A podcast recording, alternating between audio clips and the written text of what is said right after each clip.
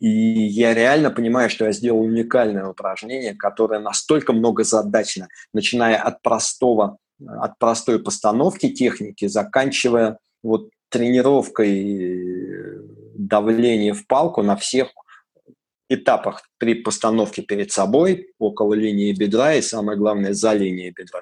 То есть это просто ураган. Приветствую тебя, дорогой фриволкер. У нас сегодня юбилейная 30-я совместная тренировка. Если для тебя сегодня первая встреча знакомство с подкастами, то представлюсь, меня зовут Александр Мех, и каждую субботу выходит э, новый эпизод подкаста о скандинавской ходьбе. Если тебе близка тема ходьбы с палками, или ты только присматриваешься к этому аутдор-фитнесу, то я рекомендую тебе нажать кнопку «Подписаться» в твоем любимом плеере и шаг за шагом открывать для себя этот уникальный, удивительный мир скандинавской ходьбы – мне сложно представить, чем ты занимаешься во время прослушивания подкастов, но я искренне надеюсь, что ты сейчас браво идешь по своему любимому парку. Впрочем, сегодня в компании моего нескучного друга будет э, интересно заняться чем угодно. Попылесосить дом перед тренировкой, приготовить любимое блюдо или постоять в пробке. Потому что сегодня с нами инструктор из нескучного сада Дмитрий Черныш. Приветствую тебя, Дмитрий. Саша, здравствуй. Спасибо, что пригласил. Очень приятно, что это юбилейная программа. Вот, мне на самом деле очень э, приятно читать твои посты, и в них понятно, что ты все это через себя пронеся, попробовав, э, испытав, и в этом, наверное, особая ценность э, тех почитателей, тех читателей, которые следуют за тобой на Фейсбуке? Ну, смотри, давай я тебе просто расскажу, почему это получилось. Я понимал, что этот вопрос возникнет. Давай я коротенечко это расскажу, и станет понятно, откуда это копание и откуда вот такое вползание в глубину темы. Пожалуйста, поделись, да, будет интересно. В 46 своих лет э, меня понесло прыгать с парашютом. Известная история, я об этом часто рассказываю. Ну и один из, этих, и один из прыжков, 275 закончился для меня не очень хорошо, и я поломался. Не то чтобы смертельно, но сильно. 275-й? Да, у меня 275 прыжков Ого. с парашютом. Вот. А, сам понимаешь, что это на какое-то время была небольшая обездвиженность, это набор веса, это операция на коленях, но Колени мне прооперировали достаточно успешно, и буквально через три месяца после операции на колени я попал в онлайн-проект Сергея Бадюка «Страна героев», где, кстати, это очень судьбоносная для меня встреча, и надеюсь, что не только для меня. Мы там встретились с Витей Барановым, тоже человек в нашей сканди-культуре достаточно известный и достаточно значимый. Да-да-да. Сергей Николаевич дал нам достаточно стройную систему занятий, питания, но он всегда говорил, что без каких-то кардионагрузок, его любимое выражение, кино не будет. Мне бегать было нельзя от слова совсем, Витька тоже бегать не любил. И вот тут, собственно говоря, мы с ним увидели людей с палками. Любая вещь проходит три стадии. Что за бред, в этом что-то есть, да это же гениально, это всем давно известно. Поэтому наша стадия от «что за бред» до «в этом что-то есть» прошла достаточно быстро. Когда мы с Виктором купили свои первые палки, мы с ним поставили перед собой задачу не идти учиться сразу, а начать копать самим, потому что мы знали, что должно быть, и мы знали, зачем мы эти палки в руки взяли. И только через год мы с Виктором пошли учиться. Я пошел учиться к Кристине Володиной, Виктор пошел учиться в РНВА. Поэтому здесь наши пути именно вот по направлению. Чуть-чуть разошлись, хотя потом мы дружим до сих пор, ходим вместе, собираемся, и все прекрасно. Но отличие как раз было в том, что мы взяли палки, достаточно четко осознавая, зачем мы их берем в руки. Мы знали, что должно получиться, и под это под эту задачу мы начали уже подстраивать свои движения и свои копания. Что я сейчас замечаю, да, наверное, все замечают, и ты в том числе, в людях, которые берут в руки палки. Они увидели модный тренд, они его оседлали, как в свое время люди седлали большой теннис, дзюдо, Угу. Но они не понимают, зачем они это сделали. Они не понимают, что это может принести. Они не понимают, э, как это нужно правильно делать для того, чтобы причинить себе пользу. Скорее всего, ты обращал внимание на людей в парках, которые ходят совершенно бездумными глазами и механически выполняют какую-то совершенно несуразную работу. Вот это мы с Виктором всегда называли непонимание того, что мы делаем. У нас с Витькой все произошло наоборот. Мы четко совершенно, то есть к моменту прихода на курсы мы были уже состоявшимися ходаками. Нам просто дали теоретическую базу и кое-что подправили в своих движениях. Угу. Поэтому за этот год мы увидели какие-то ошибки, которые совершают все, кто ходят. Практически все, особенно те, кто считают, что они сделали достаточное вложение в свое здоровье тем, что купили палки, независимо от того, дешевые за полторы тысячи или дорогущие за 15. Но они считают, что они самые умные, что у них под рукой есть YouTube, и этого вполне достаточно для того, чтобы научиться правильно ходить. Это роковая ошибка, которую делают практически все. По YouTube научиться нельзя, по Ютубу можно по получить некое представление о том, что должно быть, и какие-то общие понятия. Ну, то, что это не должна быть инохоть, например, какие-то еще моменты.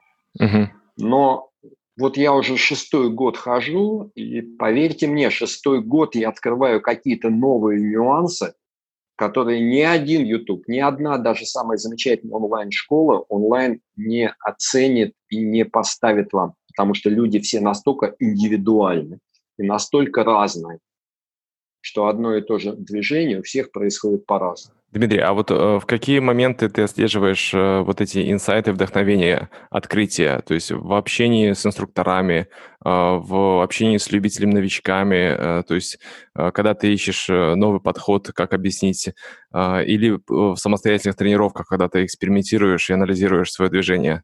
Скорее всего, два последних момента в работе с новичками и в отслеживании своих каких-то движений.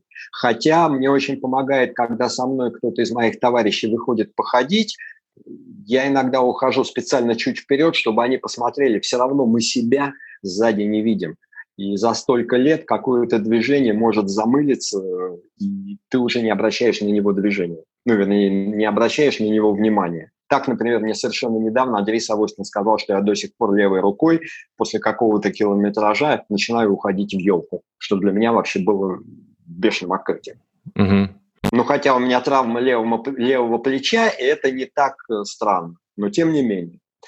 А, с учениками. Вот ты сейчас очень хорошо подметил, что когда приходят разные ученики, а говоришь сразу, что я не веду групп, я занимаюсь людьми только индивидуально, мне это ближе, мне проще э, посвятить какое-то время одному человеку, заняться именно его особенностями, его движения, вот, а потом уже отпустить и заняться следующим. В группе ты никогда, ну, в группе очень тяжело, это надо быть архигениальным, как Саша Ирин, чтобы в группе успеть отследить за всеми и всем что-то поправить. Я не такой. Саша Ильин один, и он уникален. А, кстати, у меня тут Очень... возникает вопрос, извини, что перебиваю. Вот на каком моменте ты отпускаешь клиента? Когда вот э, кто говорит, что стоп, хватит, помощи инструктора достаточно, консультации достаточно? Скорее всего, обычно это их выбор. Ну, согласись, я да. к чему задаю этот вопрос. Вот часто человек задается вопросы, а сколько мне нужно э, тренировок, чтобы освоить технику скандинавской ходьбы? пришел, встретился, начал с тобой работать. В какой момент э, э, баста, все, ты самодостаточен, можешь заниматься самостоятельно? Вот у всех все происходит по-разному. Э, очень многие задают этот вопрос, а сколько нам с вами понадобится занятий? Я говорю, ребят, я вас вижу первый раз, я не знаю, как у вас в голове это уляжется, и сколько элементов за один раз мне придется вам дать чтобы вы это усвоили. У меня был уникальный случай, когда э, пришла девочка на голову выше меня, абсолютно какая-то нескладная, она мне очень напомнила Пеппи Длинный Чулок. Э, мы с ней вышли в парк позаниматься, 15 минут я перед ней выхаживал, показывал базовые элементы, показывал со стороны, как все это выглядит. Потом она сказала, так, а теперь, пожалуйста, помолчи. Я так обалдел. Но самый прикол в том, что эти 10 минут она делала какие-то невнятные телодвижения, разговаривала сама с собой, э, примерялась к палкам, а потом она взяла палки и пошла. Так что я сказал, говорю, ты знаешь, голубушка, а мне тебе больше дать нечего. То есть она уложила все это у себя в голове за один раз. Ого. А, причем реально не, не к чему было придраться в том, что она сделала. Есть люди-эстеты, которые хотят довести все вот до полного блеска, то есть до 14 класса чистоты, как говорится. С ними приходится заниматься больше, но они когда иногда уходят, а иногда остаются, потому что они хотят регулярных уже каких-то занятий, и иногда мы это переходим уже, у меня есть такое направление, как ОФПСХ, угу. когда мы уже вводим специально, вводим физические упражнения, но они идут на корректировку веса, на выносливость и так далее и тому подобное. То есть на, к этому моменту работа над техникой уже прекращается, и это уже становится что-то другое. Как правило, я людей беру, новичков, только для того, чтобы поставить технику. И я им сразу говорю, ребята, я не аниматор, я не буду с вами подпрыгивать и устраивать игры для того, чтобы вам было интересно. Вы пришли осваивать технику, мы будем осваивать технику. Все остальное будет потом, когда я пойму, что техника легла что вы можете ее там на протяжении 40-50 минут ходьбы, даже при условии разговоров и чего-то прочего, вы эту технику выдерживаете. Тогда можно начинать делать что-то другое. Ясно. А по поводу вдохновения, ты, кстати, сказал очень интересно, по поводу вдохновения, э, очень короткая история. Приезжала женщина из Узбекистана. Э, пришла ко мне с палками сказала, я в Москве 2-3 дня, мне нужно позаниматься. Я говорю, хорошо начал ей показывать, в принципе, ходьба как таковая у нее пошла хорошо. У нее не получалось подхват палки на выносе вперед. То есть она или хватала палку жестко в последний момент, или забывала ее отпустить, когда убирала назад. И когда я пытался показать мягко, что руку надо распускать, потом собирать, и все это делать на протяжении всего движения, но вот не заходит у нее этот элемент, и все, хоть ты тресни. Родился совершенно прекрасный образ. Говорю, ты Луну видела? Она говорит, видела. Я говорю, вот Луна бывает или полнолуние, или новолуние. Согласна? Да. Я говорю, так вот, говорю, когда ты ручку впереди сжимаешь, считай, что это новолуние. У тебя Луна маленькая. А когда у тебя рука ушла назад и раскрылась ладонь, это полнолуние. Так вот, у тебя рука должна пройти все фазы. Она сказала, ну так сразу бы так и сказал. Все. То есть вот дал какой-то образ человеку, этот образ зашел, и она прекрасно начала подхватывать и отпускать руку не рывками, а именно плавно на протяжении всего движения. И вот от этого ловишь такой кайф, когда одни и те же элементы ты можешь разным людям объяснить по-разному, и у тебя есть возможность найти подход к каждому конкретному человеку. Это невообразимый кайф. Ну, кстати, это вот э, такая большая задача перед каждым инструктором стоит. Конечно, каждому из нас э, есть над чем поучиться и усовершенствоваться. А, вот, а, даже инструктору есть над чем работать. Но, тем не менее, когда мы научились завязывать шнурки, нам порой очень сложно объяснить э, новичку, как это просто выполняется. То есть ну, много книг, много видео, много статей. Вот, но порой часто очень сложно найти э, тот ключик, который вот откроет э, скинавскую ходьбу именно для этого конкретного человека.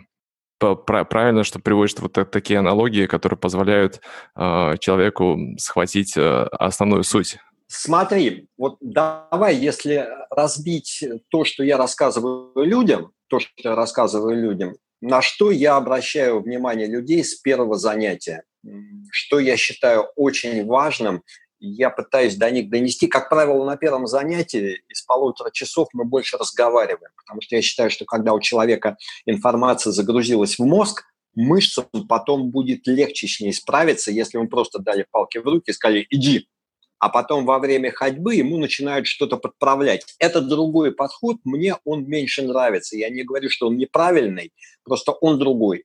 Мне с таким подходом работать некомфортно.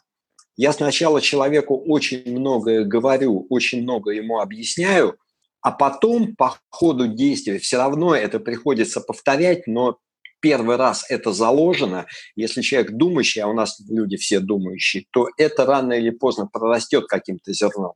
А когда человек по ходу начинает ему что-то выправлять, подправлять, ну вот у меня такая методика не зашла. То есть, скажем так, это я такой, у меня не пошла такая методика обучения. Так вот, я обращаю внимание людей на несколько очень важных моментов. Например, первый момент я им всегда говорю, что, ребята, говорю, вот запомните, пожалуйста, раз и навсегда, как отче наш, что во время движения, независимо от того, сжимаете вы ручку в кулак или не сжимаете, у вас ладони должны быть параллельны. Вот все параллельно и все. Есть люди, которые просто это воспринимают и говорят хорошо, и потом ходят с ладошками параллельными, как дощечки. Некоторые начинают докапываться до сути и пытаются объяснить, почему. У меня на это есть совершенно четкое объяснение. Кстати, в одном из наших видео, которое мы с Денисом делали, я показывал это упражнение и объяснял, почему ладони должны быть параллельны. Дальше идет разговор о том, что ни в коем случае нельзя поднимать плечи, но это и так всем понятно. Но помимо того, что мы причиняем вред своим сосудам кровоснабжению, поднятые плечи, они еще снимают нагрузку со спины и еще меньше дают возможности упереться в палку за линией бедра. Не знаю, встречал ли ты такого YouTube-блогера Master Go, а вот он очень э, сильно критиковал скандинавскую ходьбу именно потому, что он воспринимает ходьбу как э, ходьба с палками с приподнятыми плечами. Вот, и своего рода, рода антагонизм, такие противопоставления естественной ходьбе. Поэтому очень хорошо, что ты э, дал на, сделал на это акцент.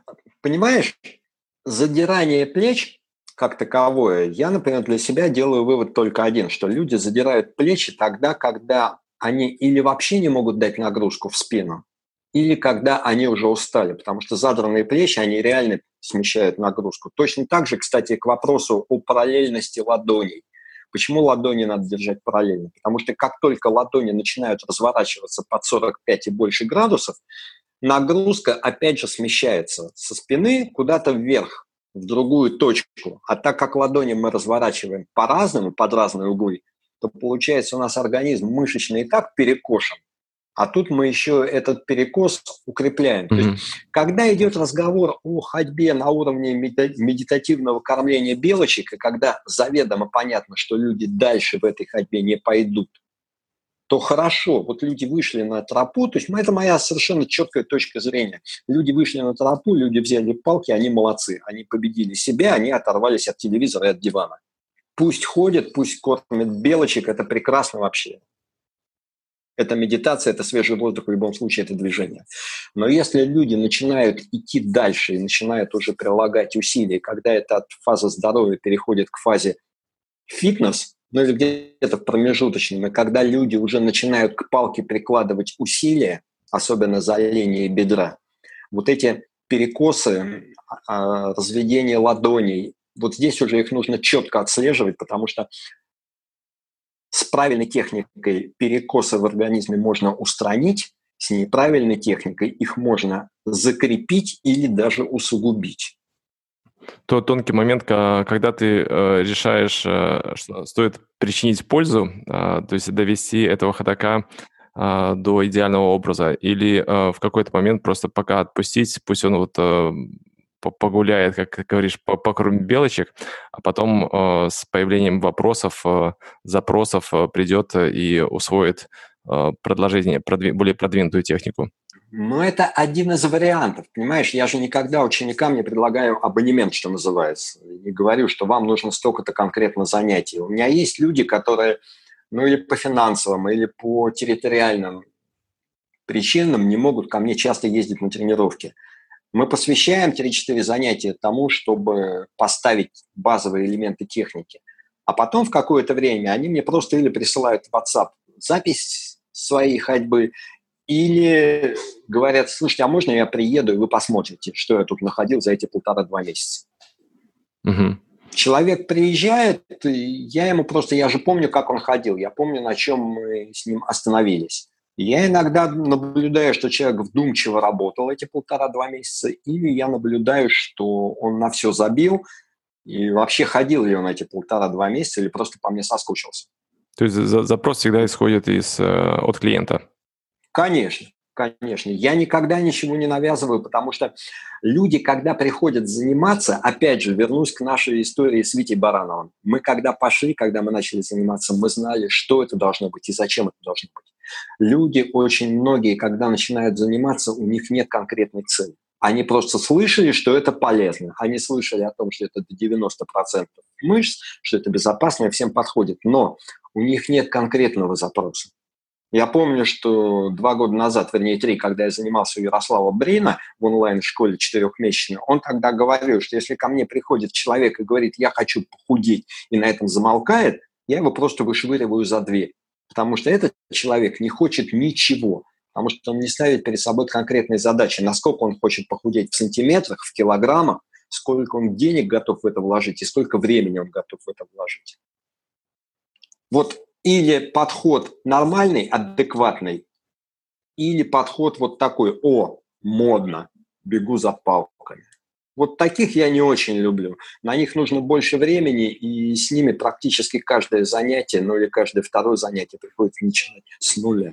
Ну, это, наверное, надо э, смотреть, э, как говорил Брюс Ли, за доску. А, то есть, нанося удар, а, не а, гнаться за там какой-то идеальной техникой, стандартами, не гнаться за там похудением, а именно понимать э, свои истинные мотивы, почему человек приходит в ходьбу.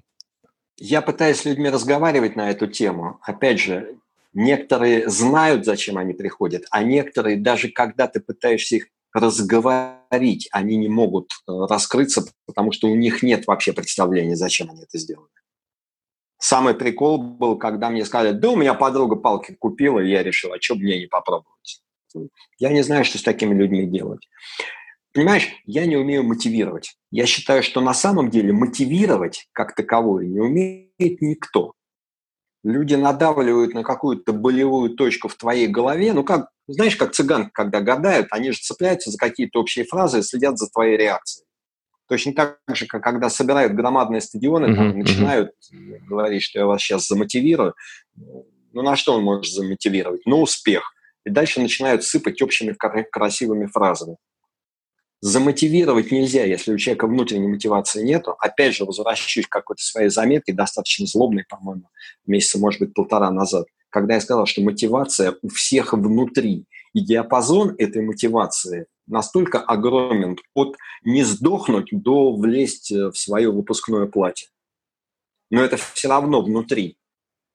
Даже когда доктор тебе говорит, что если ты сейчас не начнешь ходить, то ты умрешь, то опять же это внутри это ты должен решить, что для тебя это достаточный мотив для того, чтобы начать что-то делать.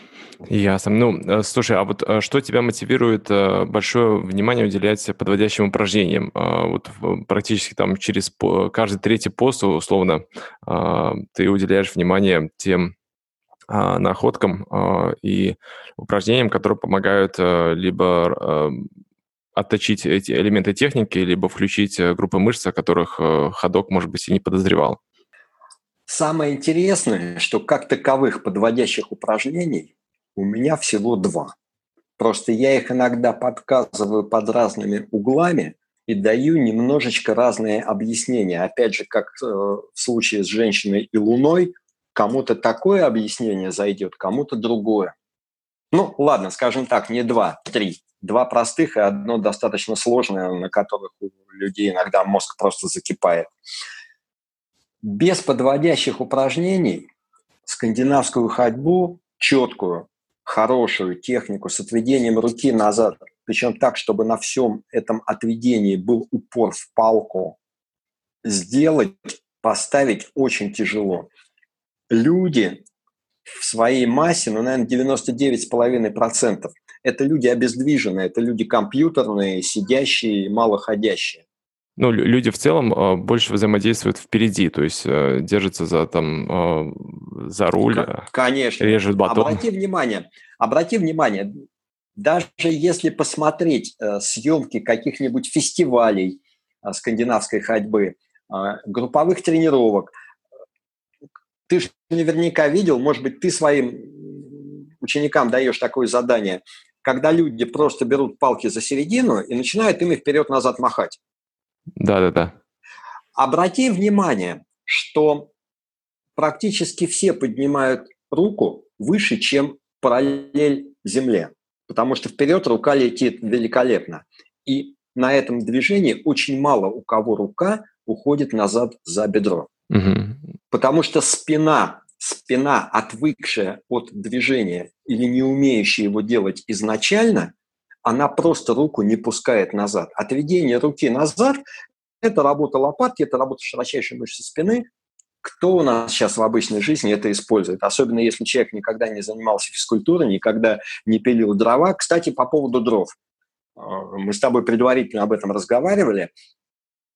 Опять же, возвращусь к одной из своих заметок. Я тут года два назад всех нас обозвал людьми-бутербродами. Люди очень удивились, люди очень обиделись, а на самом деле все очень просто. Но это можно привести на примере делания бутербродов или кому-то, может быть, ближе пиление дров. Просто вот сейчас вот возьмите перед собой, положите руки, закройте глаза и представьте себе, как вы режете, как вы готовите бутерброд или как вы пилите дрова. У нас левая рука, ну если мы правши, она держит, то есть прижимает, а правая рука делает движение вперед-назад. То есть вот как раз вперед-назад Цат – это то движение, которое мы делаем со скандинавской палкой. Когда мы прижимаем левой рукой что-то к поверхности, у нас спина практически не работает, то есть нет вот этого маятникового движения. Угу. И у одних это более ярко выражено, у других это менее ярко выражено. Я не знаю, может быть, там кто-то на лыжах бегает, что-то еще, кто-то, может быть, в зале там гантели тягает.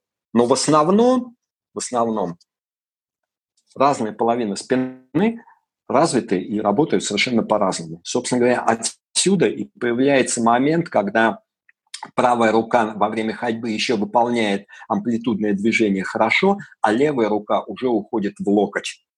Вот это тот момент, когда понятно, что левая сторона спины уже отказалась работать, а правая еще тянет.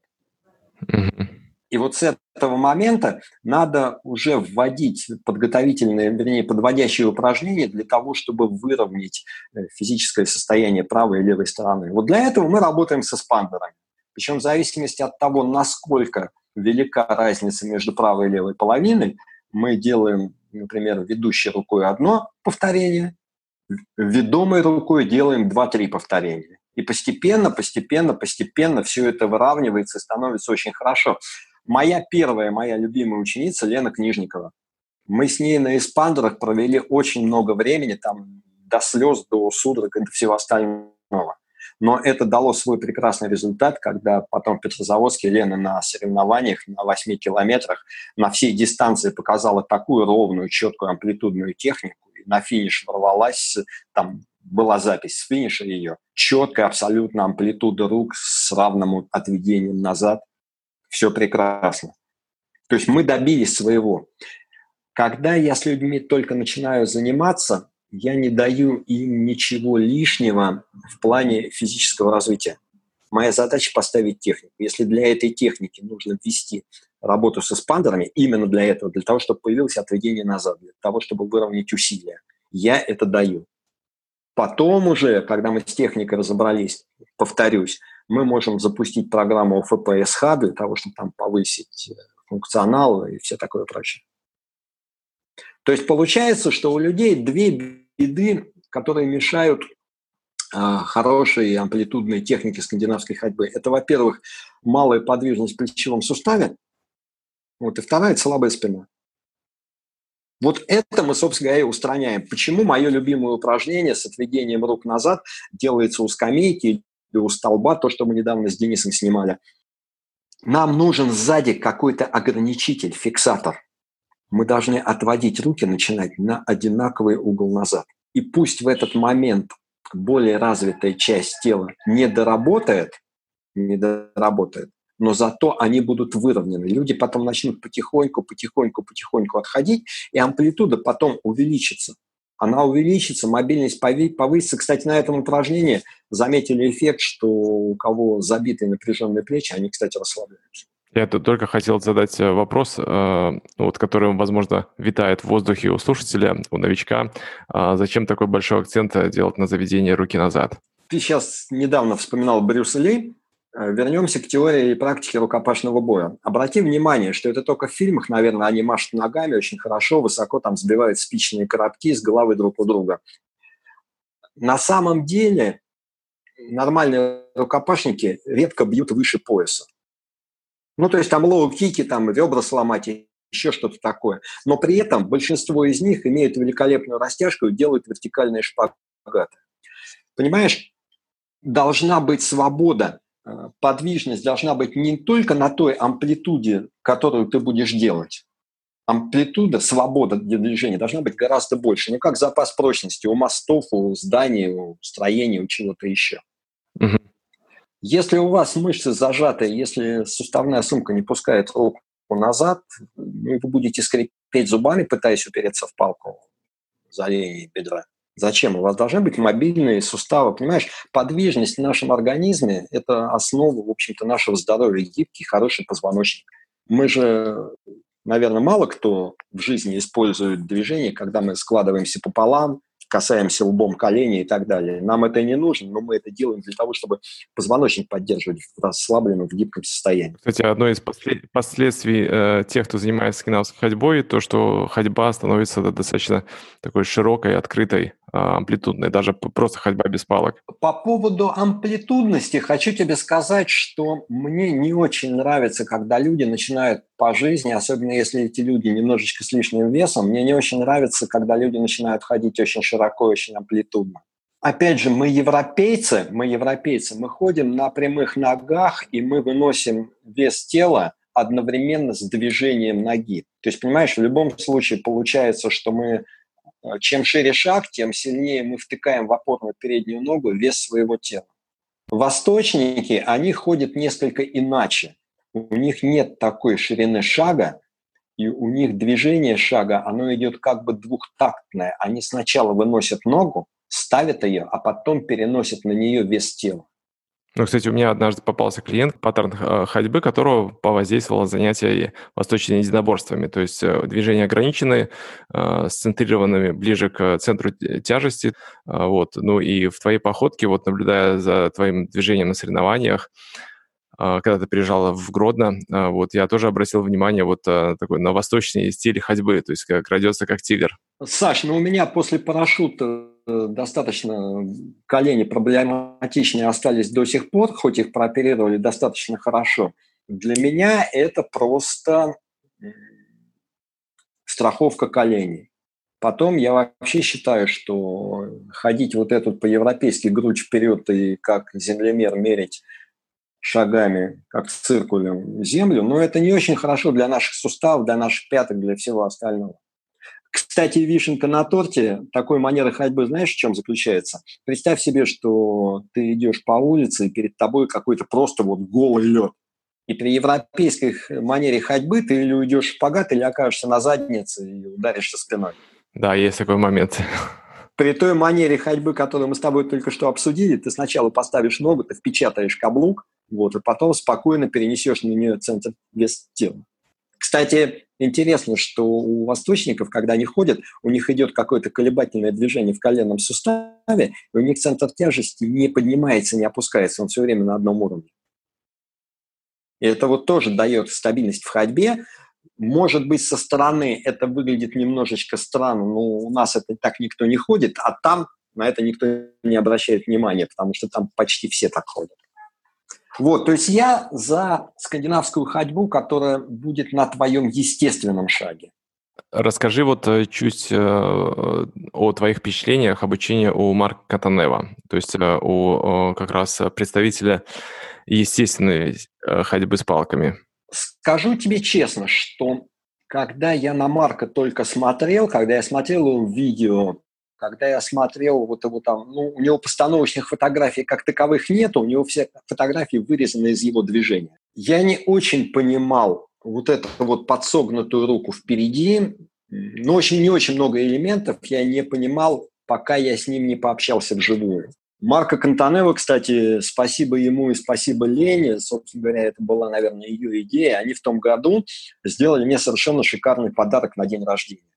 Они приезжали в Москву, но у них был свой проект, но тем не менее, приехав в Москву, они в мой день рождения устроили мастер-класс в нескучном саду, который растянулся там почти на три часа. И вот тогда то, что показал Марка, очень многое, очень многое, то, что, к чему я пришел интуитивно в свое время, он достаточно убедительно показал и доказал в нескольких движениях. То есть мы нашли друг друга.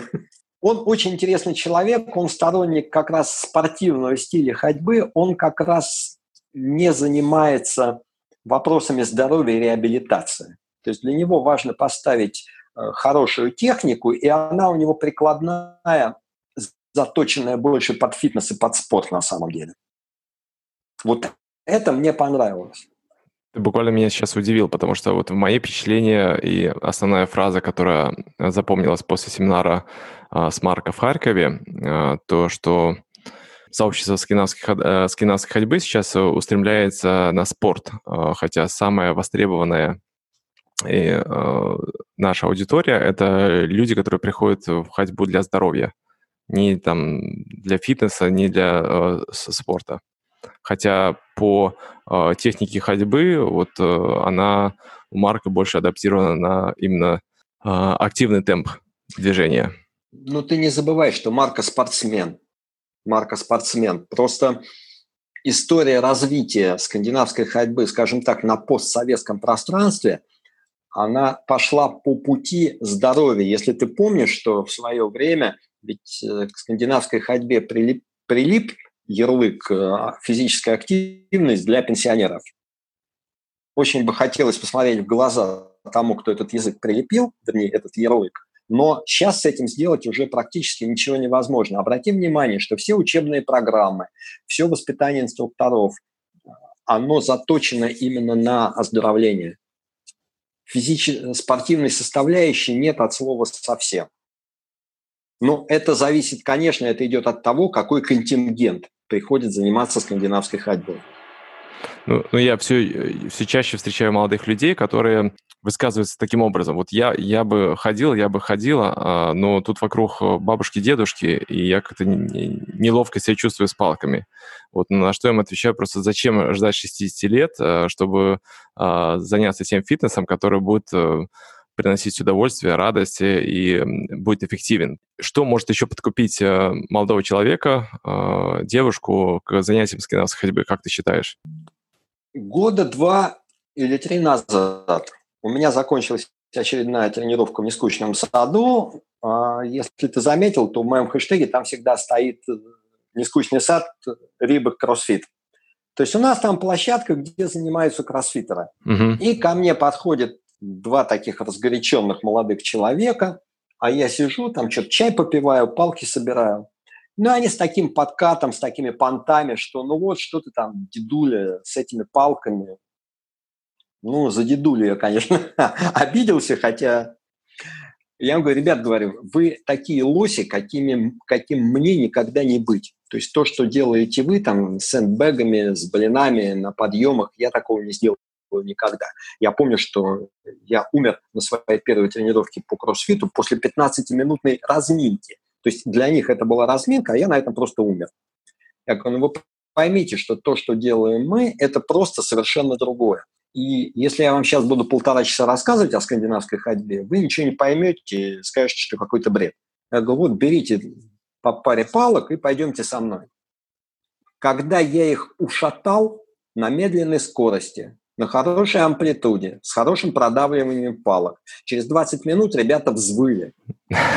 Они взрывники. То есть, понимаешь, они могут схватить мешок с картошкой и пробежать с ним. Но вот идти с этим мешком картошки долгое расстояние они не могут.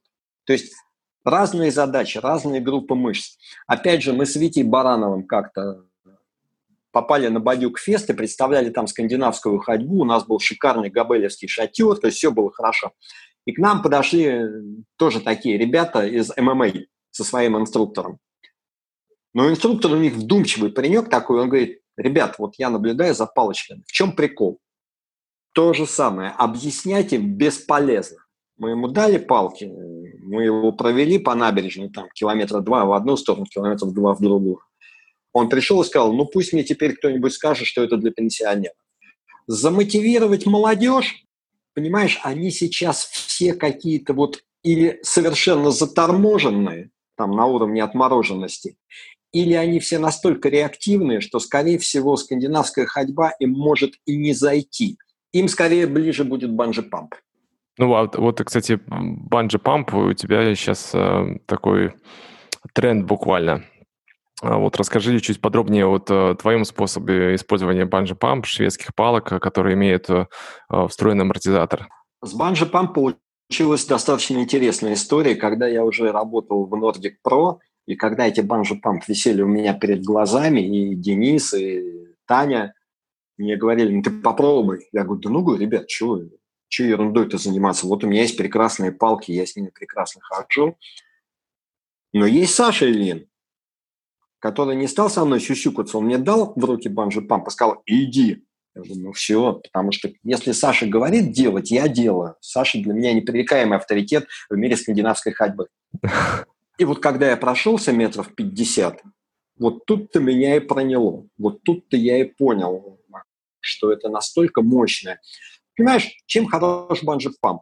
Главное правило работы с банджи-памп, что это практически отсутствие любых правил. Ты ограничен только э, своей фантазией. Единственное, что как говорится, старую собаку новым фокусом не отучишь. Когда я учился у Саши Мамонтова, я у него получал инструкторский сертификат. Он нам говорил, что банджи-памп за счет того, что они на 10 сантиметров длиннее обычных скандинавских палок, не заводятся за линию бедра. Ну, ты представляешь, да, для скандинавского ходока не увести руку за линию бедра – это практически нереально. Но зато из всего этого появилась кстати, может быть, четвертое подводящее упражнение, которое позволяет людям совершенно четко, буквально в течение 5-10 минут поставить отведение руки назад с опусканием лопатки, с сохранением давления в палку на всей амплитуде руки. Ты сам с банджи-пампами ходишь? А, да, да, хожу и...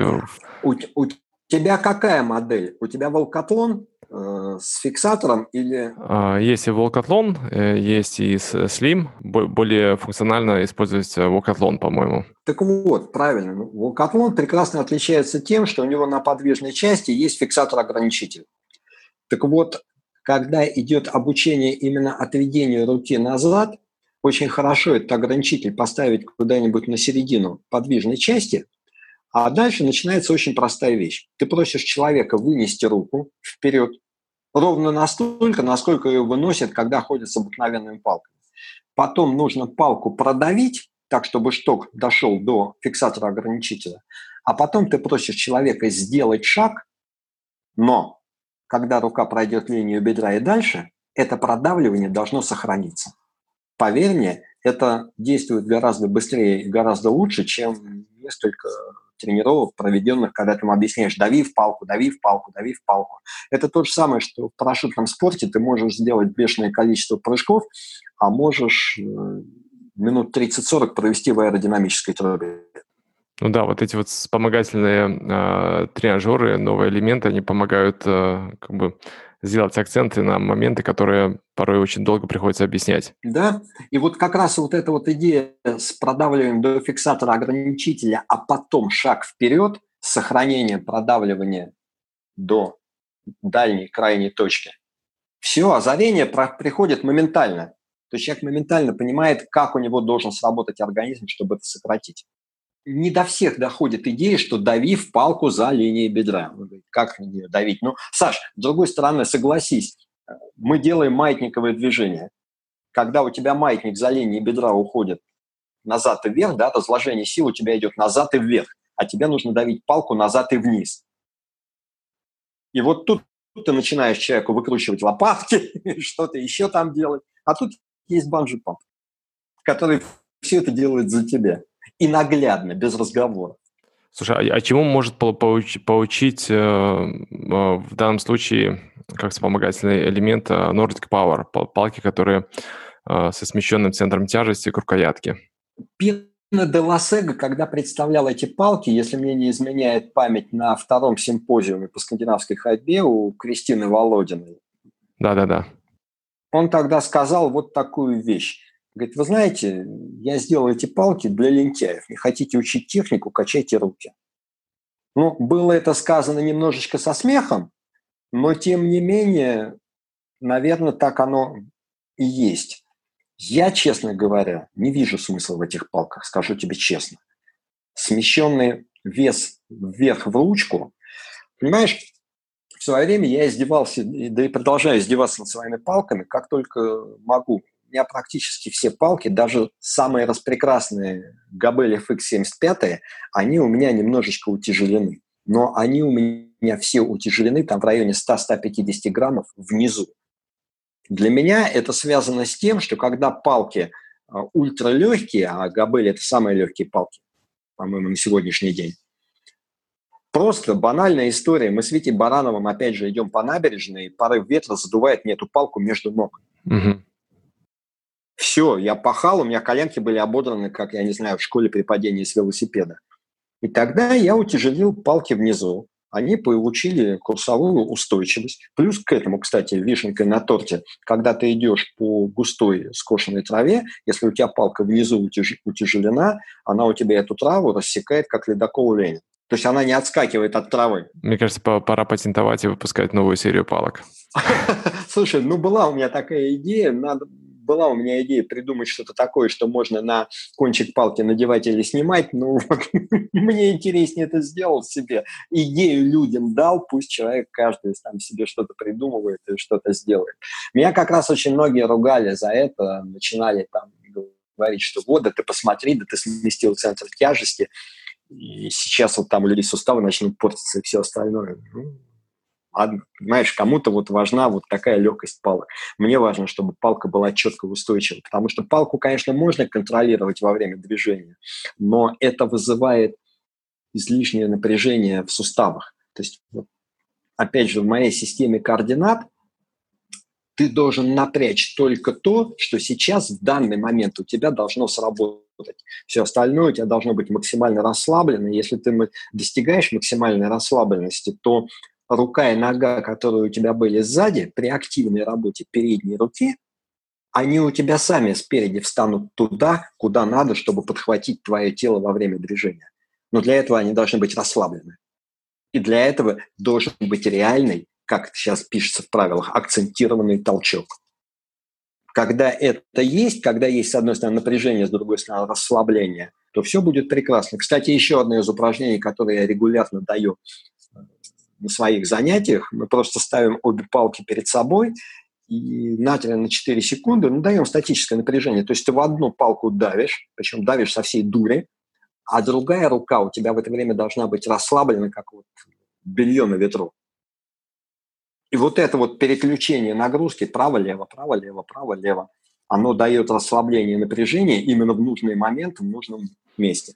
Да, ты, э, ты при этом стоишь э, э, с ногами параллельно, то есть на, на плеч? Да, да, да, нет, мы просто стоим, мы стоим параллельно, у нас обе руки чуть-чуть вынесены вперед за линию бедра, угу. вот, палки уперты в поверхность, вот, и мы просто вот по очереди даем давление в палку. Пам-пам-пам-пам. Переключатель такой чик-чик-чик-чик-чик.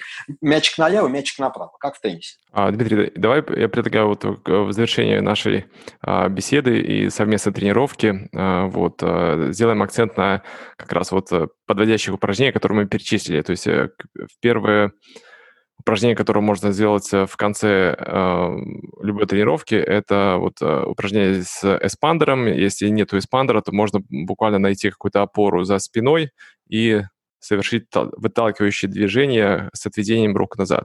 Правильно понял? Смотри, не, не совсем так. В общем, ты поймал правильную идею, но чуть-чуть не так. Мы начинаем обычно тренировку с того, что я людей подвожу к скамейке, прошу их буквально 2-3 минуты посвятить тому, что вот, поделать отведение с удержанием. То есть на один счет отвели, на 2-3 удержали, на 5, ну, на 4 или на 5 вернули. Правую руку, потом две руки, потом левую руку. Вот. Если это нормально, то там сделали полшага вперед. Это мы как раз делаем вначале для того, чтобы размять плечи, размять ну, повысить мобильность, размять спину. Толкание, толкание скамейки, это тоже имеет место быть, но это уже лучше делать не а, отойдя, а когда ты прижат к стене. То есть это можно же, в принципе, делать как домашнее задание. Угу. То есть если вам действительно скандинавская ходьба для вас важна, и вы готовы посвятить еще дома какое-то время для того, чтобы улучшить ее качество, то это 5 минут утром, 5 минут вечером. Можно просто встать у стенки, опять же, повторюсь который раз, ладошки параллельные, никаких подворотов ладони. И вот, да, подавить по очереди в стену. Правый подавил, левый подавил, правый подавил, левый подавил. Испандеры – это прекрасная вещь. Единственное, что хочу уберечь тех, кто возьмется за эспандеры, пожалуйста, не покупайте классический эспандер лыжника, который крепится за вертикальную трубу при всей своей клевости он все-таки развивает немножечко елочное движение, потому что он идет от центра в сторону. возьмите два эспандера одинакового напряжения, ну трубчатые их сейчас полно везде, они достаточно доступны, и закрепляйте их на горизонтальной опоре, которая будет примерно на уровне вашего солнечного сплетения, и на такой ширине друг от друга, как у вас идут руки с палками. Есть еще один момент. Вот у меня в парке с этим повезло. Там, где я закрепляю эспандеры, у меня сзади стоят параллельные брусья. И опять же, в работе с такими эспандерами я могу четко абсолютно следить, что у меня руки уходят назад на одинаковое расстояние. Э, хоро хороший такой э, совет. Э, и, кстати, я провожу параллель э, с петлями TRX. У них э, тоже есть такая находка э, обновления, то есть чтобы петли были натянуты параллельно, примерно на ширине плеч. Э, то есть не с одного угла было расхождение. То есть это так казалось бы, незаметно, но меняет вообще характер э, движения рук. Очень меняет. У меня, кстати, американские классические петли TRX я в свое время купил. Э, правда, никак не могу включить свои тренировки. Вот Саша Ильин, опять же, он это сделал. Он совместил скандинавскую ходьбу с петлями TRX. Получилась совершенно убойная программа. И когда у тебя петли, да, сходятся сзади в какой-то точке, это одно. Когда они у тебя параллельно, вот даже отжимания от петель подвешенных, когда они у тебя сверху в одной точке, это одно, когда они у тебя идут параллельно, совершенно другое по ощущениям, по нагрузке, по всему остальному. Вот, то есть, понимаешь, два базовых, два базовых упражнения – это эспандеры и отведение рук. На самом деле для того, чтобы поставить ходьбу, этого, по идее, достаточно. Ну, это, конечно, если человеку это нужно, если человек этим реально будет заниматься. Если ему все по барабану, то ты можешь там еще целую кучу всего придумать, эффекта все равно не будет никакого. Но мы говорим о людях осознанных, которые понимают, что и зачем они делают. Еще какие упражнения можно посоветовать ходаку? У меня в ленте где-то висит упражнение, это, наверное, моя самая-самая первая запись, которую я сделал на камеру замерзая в Гришкинском пансионате, лежа на полу. Тогда я еще, кстати, не дошел до делания этого упражнения у скамейки. Лежа на полу, на животе, э, я взял две полулитровые бутылочки с водой и просто-напросто начал делать отведение назад, лежа. Угу. А потом подключил к этому еще и ноги. То есть я включил диагональное движение. Ты отводишь от бедра руку с бутылочкой, ты отводишь противоположную ногу. Да, я, я помню вот, это упражнение. Прекрасно. Классно. Его, кстати, Ольга Еремеева, вот одна из моих учениц, э, очень, очень любит. Она его подхватила и выполняет вот для включенности мышц э, для проработки в домашних условиях. Понимаешь, вот это вот упражнение, оно хорошо тем, что оно включает диагональность, а мы и так э, в своей мышечной структуре, мы диагонально устроены. И что самое ценное, это то, что в этом упражнении включается работа, во-первых, убирается инерционность, то есть ты от пола начинаешь поднимать, у тебя нет замаха, как на шаге скандинавской ходьбы, когда ты руку вводишь вперед, и от бедра у тебя практически всегда движение уже инерционное, а здесь у тебя движение с нулевой инерцией, и ты должен отвести руку назад. Вот здесь идет очень хорошая проработка спины. Вес можно потихонечку увеличивать для того, чтобы ну, и спину заодно укрепить как таковую. Но это, опять же, это все в домашних условиях и для тех, кто готов в это вкладываться, помимо того, что там три раза в неделю по полтора часа на площадке.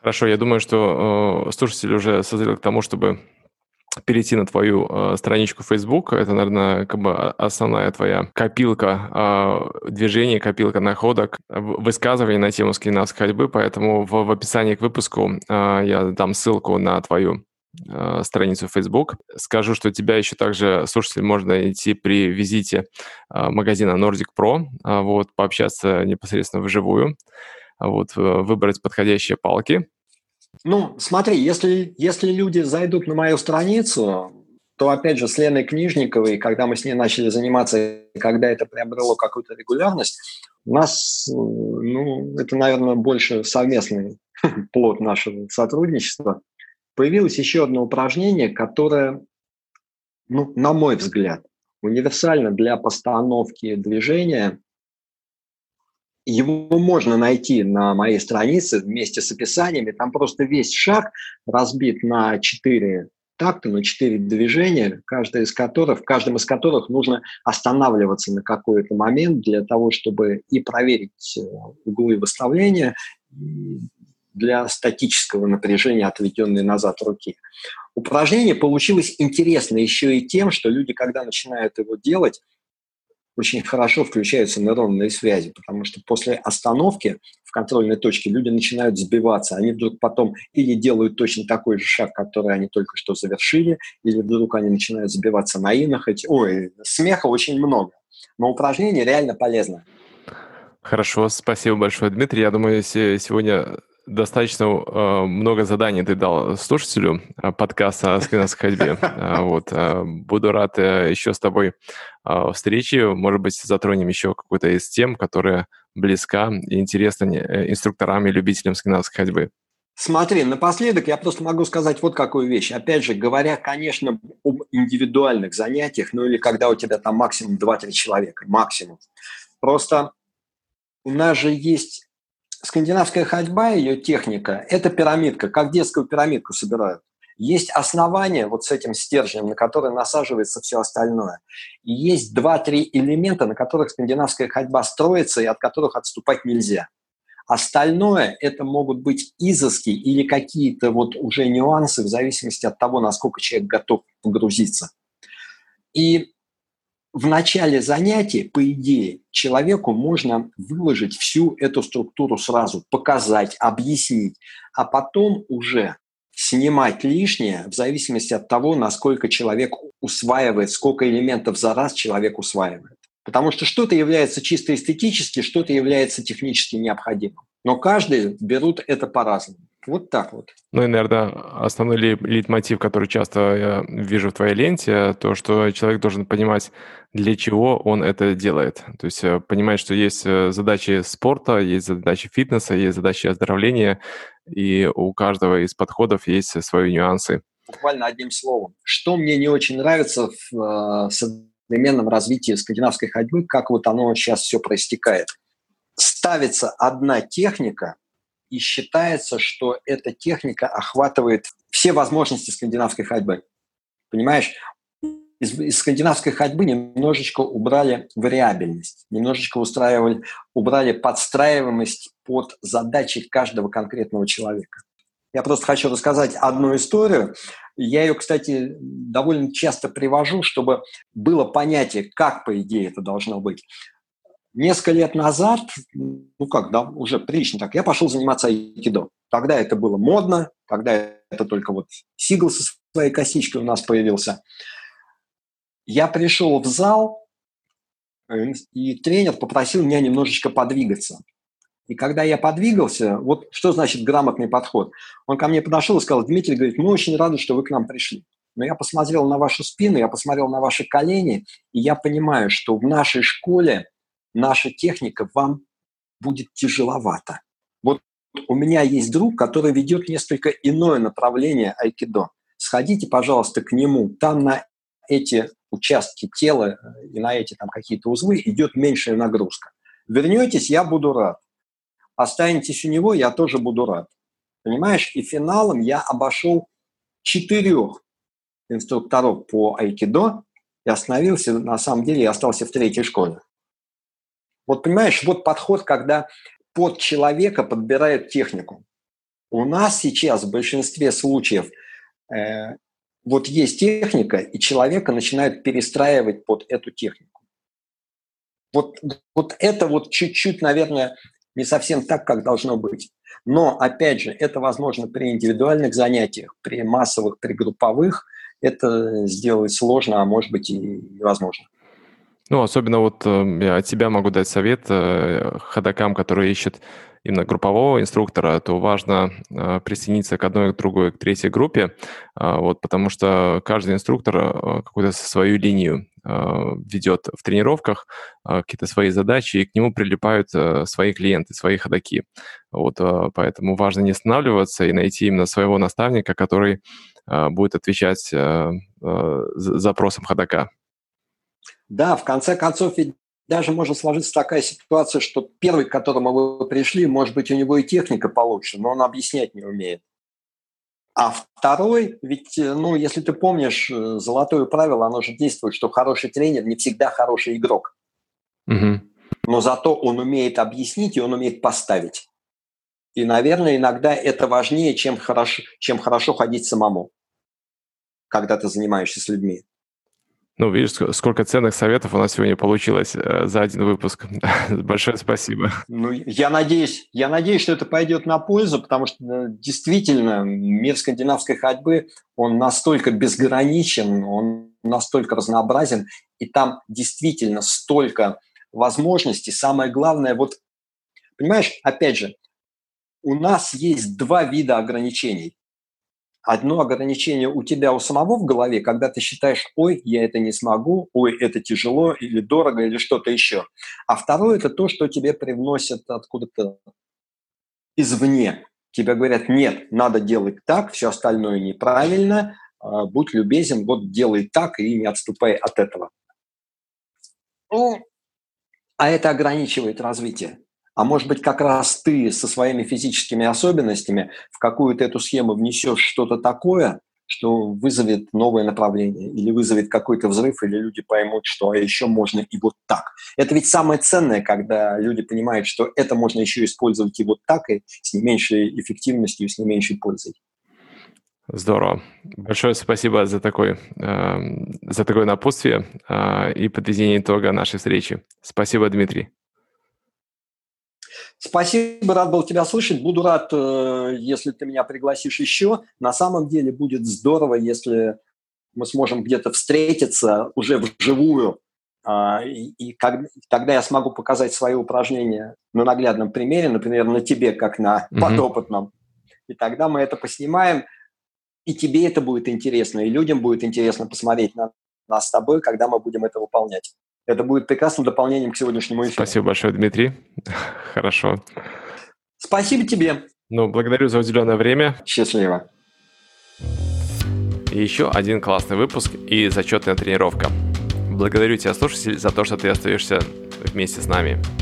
В завершении тренировки ты можешь поделиться не только скриншотом своего трека, но и этим подкастом со своими друзьями в социальной сети.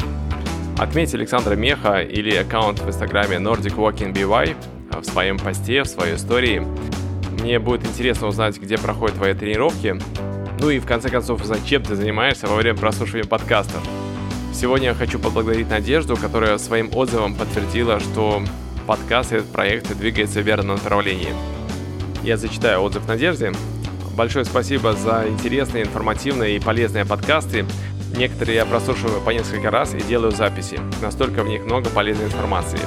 Я только в начале своего пути, год ходила сама с инструктором, затем захотелось глубже разобраться в процессах и прошла обучение на инструктора. Сейчас я только начинаю передавать свои знания, поэтому подкасты очень помогают и мотивируют развиваться дальше. Большое спасибо, Надежда. Успехов!